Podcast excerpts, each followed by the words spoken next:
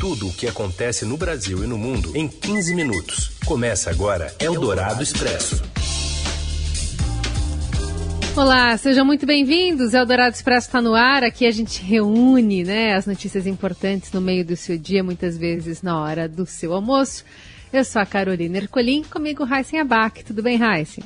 Oi, Carol, boa tarde para você, boa tarde para quem está com a gente no FM 107,3 da Eldorado, também no novo aplicativo da Rádio Eldorado, no nosso site, ou para quem está com a gente em qualquer horário no podcast. Vamos aos destaques desta quarta-feira, dia 2 de 2 de 2022. Polícia Federal conclui que houve crime numa live de Jair Bolsonaro que vazou dados de uma investigação sigilosa, mas não indicia o presidente por ele ter foro privilegiado. A Covid mata mais de 14 mil pessoas no mundo em um só dia, o maior número já registrado desde maio do ano passado. E ainda a apuração do acidente que abriu uma cratera numa obra do metrô em São Paulo e a prisão dos três suspeitos de espancar e matar um congolês no Rio. É o Dourado Expresso. Tudo o que acontece no Brasil e no mundo em 15 minutos. Polícia Federal vê crime no do presidente Jair Bolsonaro em vazamento de investigação sobre o ataque ao TSE e atenua a falta em depoimento. Os detalhes de Brasília com a Raíssa Mota. Boa tarde. Boa tarde, Carol. Boa tarde, Heisen. A Polícia Federal decidiu concluir o inquérito sobre o vazamento de uma investigação sigilosa da corporação a respeito de uma tentativa de ataque hacker aos sistemas do Tribunal Superior Eleitoral, mesmo sem colher o depoimento do presidente Jair Bolsonaro. Ele era o principal investigado no caso e faltou ao interrogatório na última semana. A delegada federal Denise Dias Rosas, responsável pelo inquérito, enviou hoje o relatório final com as conclusões da PF ao Supremo Tribunal Federal. No documento, ela minimiza a ausência de Bolsonaro no depoimento e diz que isso não trouxe prejuízo ao esclarecimento dos fatos. A delegada reafirma ter visto crime na conduta do presidente, do deputado federal bolsonarista Felipe Barros e do ajudante de ordens presidencial Mauro Cid, mas não pede o indiciamento em razão do foro privilegiado. A investigação sigilosa da PF foi tornada pública por Bolsonaro nas redes sociais em agosto do ano passado, em meio às discussões da chamada PEC do voto impresso, que acabou rejeitada na Câmara. A íntegra da investigação sobre a tentativa de invasão aos sistemas do TSE foi obtida por Felipe Barros a partir de um pedido formal na qualidade de relator dessa PEC, junto ao delegado federal Vitor Neves Feitosa Campos. Em depoimento, o parlamentar admitiu que compartilhou o material com o presidente e com o assessor dele. Para a delegada, houve desvio de finalidade no pedido do deputado, sobretudo porque ele sabia que a investigação corria sob sigilo, e também desvio de finalidade no uso do conteúdo para validar o que ela chamou de ilações e de uma, abre aspas, narrativa que os participantes já sabiam ser inconsistente. Fecha aspas. Eldorado Expresso. Um comitê criado pela Secretaria dos Transportes Metropolitanos de São Paulo, em conjunto com a Secretaria de Infraestrutura e Meio Ambiente, irá apurar, entre outras providências, os fatos e responsabilidades relacionados ao incidente no poço de ventilação da linha 6 Laranja do metrô e o rompimento da tubulação de esgoto ao lado das obras, que ocasionou a, na interrupção parcial do trânsito na marginal do Tietê desde a manhã de ontem, com a abertura de uma cratera. O comitê ainda contará com profissionais com expertise nas áreas técnica, financeira, jurídica e de comunicação. As obras para a contenção do aumento da cratera e do vazamento do duto de esgoto podem durar 10 dias. Rodízio de veículos no centro expandido da capital paulista continua suspenso até sexta-feira. As equipes de engenharia começaram o estancamento nas bordas da cratera nesta quarta.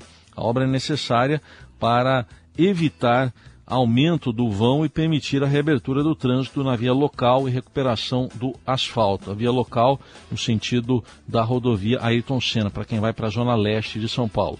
Não há prazo para a recuperação da pista local. A concessionária do, dessa obra do metrô, a Astiona, está fazendo o trabalho de despejo de concreto e materiais rochosos para conter o vazamento. Eldorado Expresso. A polícia prende três suspeitos de matar o congolês Moise Kabagambi e em quiosque na Barra da Tijuca. As informações chegam do Rio de Janeiro com Fábio Grele. Boa tarde, Fábio. Boa tarde, Heisen e Carol. A Justiça do Rio de Janeiro decretou a prisão temporária por cinco dias de três homens acusados pela Polícia Civil de terem espancado até a morte o congolês Muizi Kabagambi, de 24 anos, no dia 24 de janeiro. A agressão ocorreu em um quiosque na Barra da Tijuca. Segundo a família do congolês, que se mudou para o Brasil em 2014, fugindo da guerra, ele trabalhava no quiosque como diarista e foi até lá para cobrar uma dívida de 200 reais. O dono do quiosque diz que não havia dívida nenhuma. Os três homens que tiveram a prisão decretada já estão detidos desde ontem. Alisson Alves de Oliveira, conhecido como 19, de 27 anos, e um rapaz conhecido pelo apelido de Tota se entregaram. O terceiro acusado, conhecido como Belo, foi preso em sua casa, em Paciência, na Zona Oeste. A versão deles é de que o congolês estava embriagado e insistiu em pegar cervejas no quiosque sem autorização do responsável. Eldorado Expresso.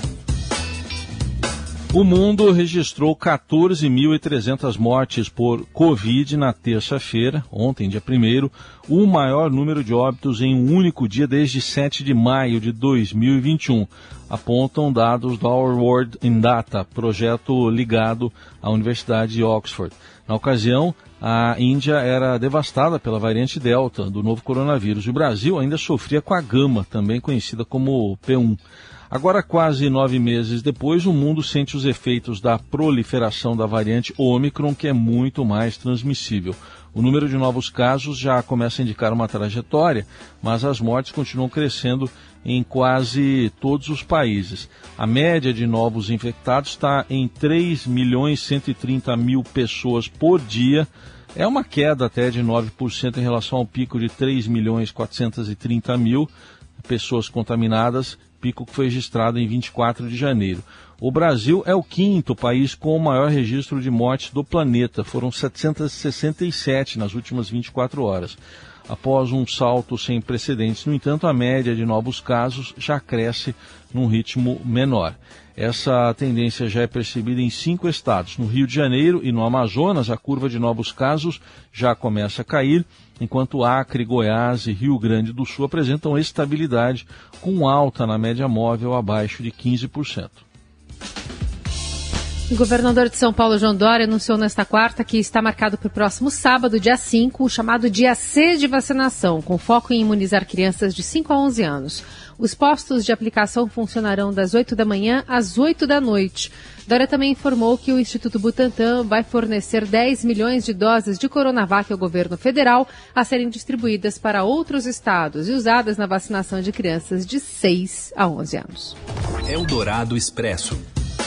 A produção industrial registrou alta de 2,9% em dezembro ante novembro, foi o que informou o IBGE nesta quarta-feira. As previsões do mercado apontavam para uma alta de 1,6% em relação a novembro e queda de 6% ante dezembro de 2020. Em novembro, a produção havia ficado em zero, segundo 0% de oscilação, segundo revisão do IBGE, interrompendo cinco meses consecutivos de queda. Com o resultado de dezembro, o setor se encontra 0,9% abaixo do patamar de fevereiro de 2020 no cenário pré-pandemia e 17,7% abaixo, abaixo do nível recorde registrado em maio de 2011, é o que diz o IBGE. Com resultado, o setor industrial fecha 2021 com alta de 3,9%, o primeiro resultado positivo após dois anos. Eldorado Expresso. Cerca de 1 milhão e 200 mil estudantes estão com dívidas atrasadas há mais de três meses no FIES e vem o sonho do diploma virar pesadelo. As informações chegam com Leão Ferrari. Oi, oi, Carol, Heisen e ouvinte da Rádio Eldorado. Dívidas de quase 100 mil reais, cartão bloqueado, parentes com nome sujo e problemas psicológicos. Essas situações fazem parte da rotina dos jovens que se formaram na faculdade com a ajuda do FIES, do governo federal, mas hoje sofrem para pagar débitos e juros. Pelos cálculos do governo, há cerca de 1,2 milhão de brasileiros que entraram no programa até o segundo semestre de 2017 e estão com a dívida atrasada há mais de 90 dias, grande parte prejudicado pelo desemprego e pela pandemia. O total de 1,2 milhão corresponde a cerca de metade dos contratos na fase de quitação. O programa de financiamento estudantil teve ápice em 2014 foi apresentado como uma opção para ampliar o acesso de jovens de baixa renda ao ensino superior. Mas, enquanto o orçamento do FIES inchava, o ritmo de aumento de matrículas perdeu força. Com as restrições orçamentárias do governo, o FIES diminui de tamanho desde 2015. Por outro lado, cresce a inadimplência, fatura pendente da época da explosão de contratos, principalmente. No fim de dezembro, o governo federal editou uma medida provisória com a promessa de renegociação de dívida, mas a nova regra ainda não é aplicada na prática. Na terça-feira, 1 de fevereiro, em discurso em rede nacional, o ministro da Educação, Milton Ribeiro, incluiu o perdão à dívida do FIES como uma realização do governo federal e uma das, abre aspas, grandes homenagens que o governo do presidente Bolsonaro, fecha aspas, presta a estudantes e à educação. Você ouve Eldorado Expresso. Seguimos com as principais notícias desta quarta-feira, agora falando de assuntos verdes, começando com o novo sistema da Fundação SOS Mata Atlântica, que mostra desmatamento com precisão ampliada em 10 vezes. Mais informações com o Pablo Pereira. Uma nova ferramenta para monitorar a devastação do meio ambiente foi lançada ontem pela Fundação SOS Mata Atlântica. Usando imagens do satélite Sentinel-2, o sistema permite ver estragos em uma área de forma 10 vezes mais aproximada do que anteriormente. Ou seja, as imagens permitem ver a devastação numa área de um campo de futebol. De acordo com o diretor da Fundação SOS Mata Atlântica, Luiz Fernando Guedes Pinto, a partir de agora será possível detectar estragos até numa beira de mata destruída. Ele sustenta que o sistema revela a destruição de matas jovens, matas em regeneração, que estão sendo derrubadas no bioma da Mata Atlântica. Guedes diz ainda que mais de 70% dessas agressões são feitas dessa forma, em pequenas áreas, menores do que 3 hectares.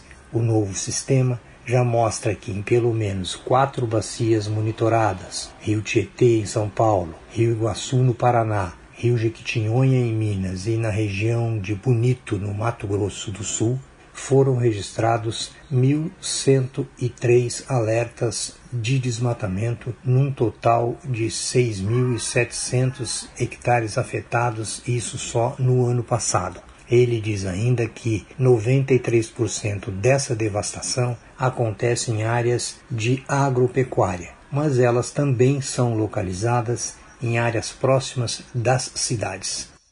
Eldorado Expresso.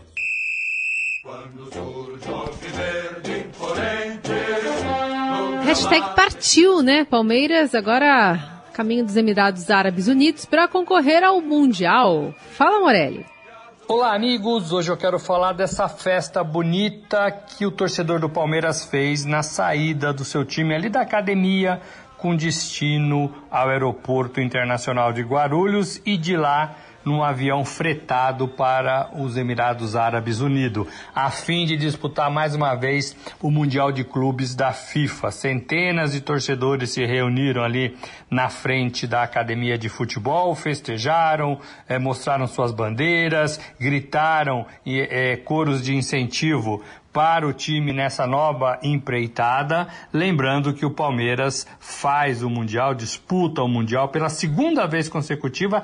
Na edição passada foi um fiasco, ficou em quarto lugar, não conseguiu marcar um único gol, mas desta vez tudo parece ser mais diferente. O time teve férias, o time teve preparação, o time tem bons jogadores e todos eles concentrados nesta disputa no primeiro semestre. É a grande competição competição do Palmeiras no ano, no ano e pode sim se dar bem, pelo menos passar da semifinal, coisa que não aconteceu na temporada passada, e chegar à final possivelmente contra o Chelsea, o seu rival inglês, que também tem que fazer a mesma coisa, passar na final, na semifinal para chegar à final da competição. O Palmeiras vai confiante, o Palmeiras vai preparado fisicamente, mentalmente, fez quatro quatro partidas no Campeonato Paulista e somou 10 pontos. Então o Palmeiras vai bastante animado e sua torcida deu esse voto de confiança, esse voto de fé na, na, no desempenho do time é, em Abu Dhabi. É isso, gente. Falei, um abraço a todos, valeu. Eldorado Expresso. No tabuleiro da baiana tem patapá, oi, caruru, oi, tem pra ioiô. E tem decreto do prefeito do Rio de Janeiro, Eduardo Paes. Ele assina hoje um decreto que institui o programa Baianas do Rio de Janeiro para promover o trabalho das chamadas Baianas do Acarajé e desburocratizar a liberação de licença para montar tabuleiros. A Secretaria de Cultura vai emitir um certificado que reconhece o ofício dessas mulheres.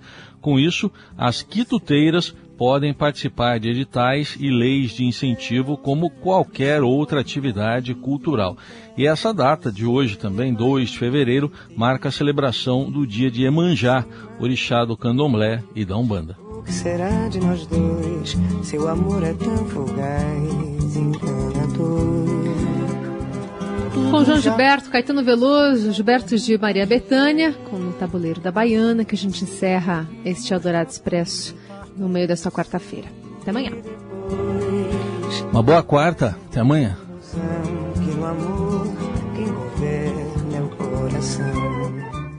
Você ouviu Eldorado Expresso tudo o que acontece no Brasil e no mundo em 15 minutos.